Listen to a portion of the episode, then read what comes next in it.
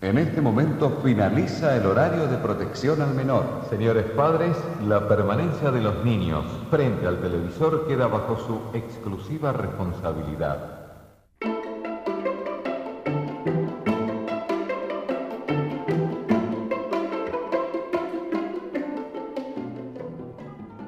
¿Qué tal? Buenos días, tardes, noches. Bienvenido nuevamente a mi podcast Filosofía hecha a mano. El día de hoy vamos a hablar de un tema que quizá parezca un poquito más técnico o académico de lo normal, pero este es un tema que estaba estudiando recientemente en la maestría. Y para los que no lo sepan, ah, bueno, estoy estudiando una maestría en ciencias cognitivas en la Universidad Autónoma de Morelos. Entonces, este tema lo vimos en un curso que se llama cognición motora. La cognición motora se refiere como esta interacción o esta relación más bien entre la mente y las funciones y habilidades corporales. Y eso puede ir desde, por ejemplo, mantener el equilibrio o tener cierta precisión para hacer cierta habilidad, hasta caminar o cepillarnos los dientes. Entonces, estábamos viendo recientemente sobre el tema de las representaciones motoras. Y eso me puso a pensar inmediatamente en ciertas cosas que se han modificado en cuanto a nuestra representación corporal y motora en esta época de pandemia. Así que pensé que también les interesaría escuchar más al respecto, porque seguramente también les han pasado alguna de estas cosas. ¿Les ha pasado que van al centro comercial y estuvieron tocando todo por todos lados y después se frotan los ojos pero caen en cuenta de que el virus podría estar en sus manos y ustedes ya lo pusieron en sus ojos. O les ha pasado que han intentado saludar a alguien e iban a darle la mano o darle un beso o un abrazo como tradicionalmente lo hacemos en México. Y que después te corrijas a ti mismo diciendo, oh, bueno, se supone que debería de tomar cierta distancia.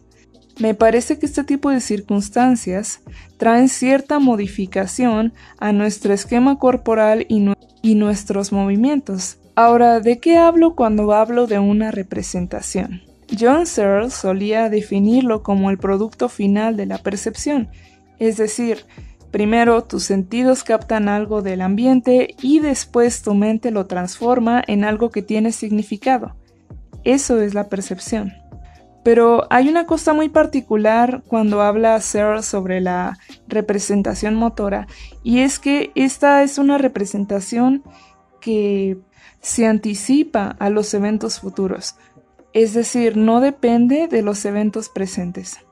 Esto sucede porque en tu cabeza ya hay cierta información guardada, o podemos llamarle una representación sobre cómo es y cómo funciona el mundo, el cual está presente en tu percepción, pero al mismo tiempo determina cómo percibes tú el mundo y las acciones que vas a realizar en cuanto a esto. Entonces, en el momento en el que nueva información se integra en nuestro sistema, como puede ser la presencia de un virus que puede ser mortal y que es extremadamente contagioso, empieza a modificar ciertas acciones de las, de las cuales, por ejemplo, alguna puede ser Alguna puede ser que olvides el cubrebocas e inmediatamente te regreses por él, u otra puede ser guardar cierta distancia cuando estás en un espacio público.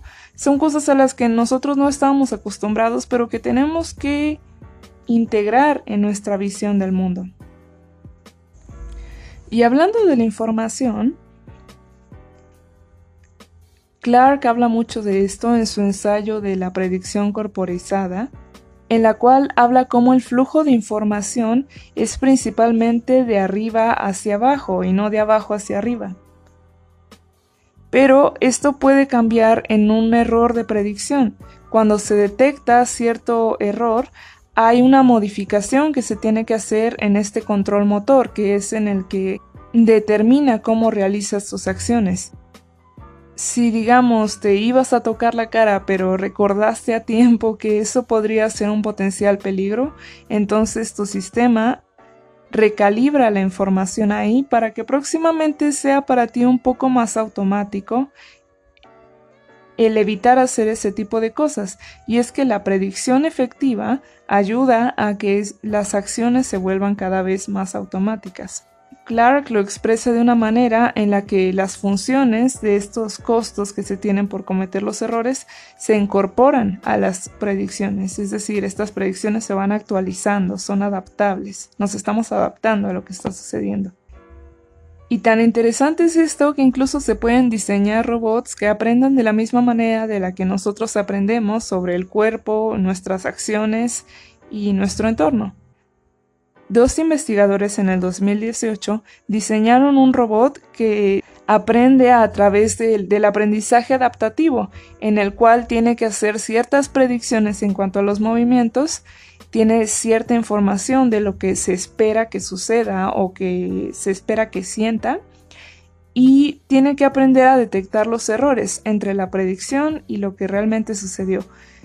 Esto esto le da una habilidad de adaptarse a lo que está sucediendo y al mismo tiempo incluso los investigadores dicen que el error entre la señal sensorial esperada y la entrada real contribuye a refinar la hipótesis más plausible que tiene el robot sobre su cuerpo, es decir, la noción o el control motor que tiene sobre su cuerpo empieza a actualizarse y adaptarse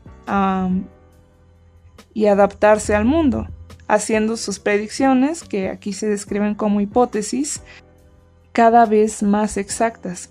Y es interesante porque incluso esto en este tipo de diseño de, programa, se habla del algoritmo como si siguiera una cierta naturaleza como la de una creencia, en la cual la información que ya se tiene integrada va modificándose y actualizándose, es decir, adaptándose al final de cuentas al entorno.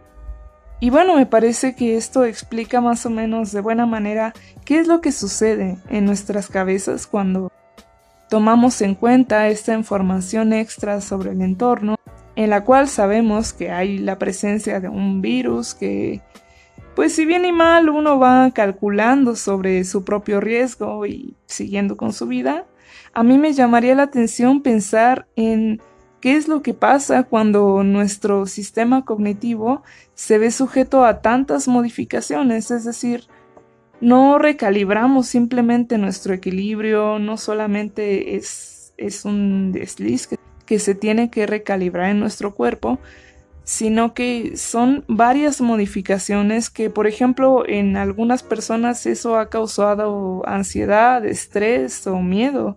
Tiene obviamente muchas más implicaciones que la simple implicación motora. Pero es interesante saber al menos qué podría estar pasando en nuestras mentes cuando recordamos que no deberíamos de habernos tocado la nariz o los ojos después de saludar a alguien. Así que no sé, piénsenlo. ¿Les pareció interesante? Estaré esperando sus comentarios, como siempre, vía Instagram o vía Facebook. Así que los espero muy pronto otra vez para seguir haciendo más filosofía a mano. Hasta luego.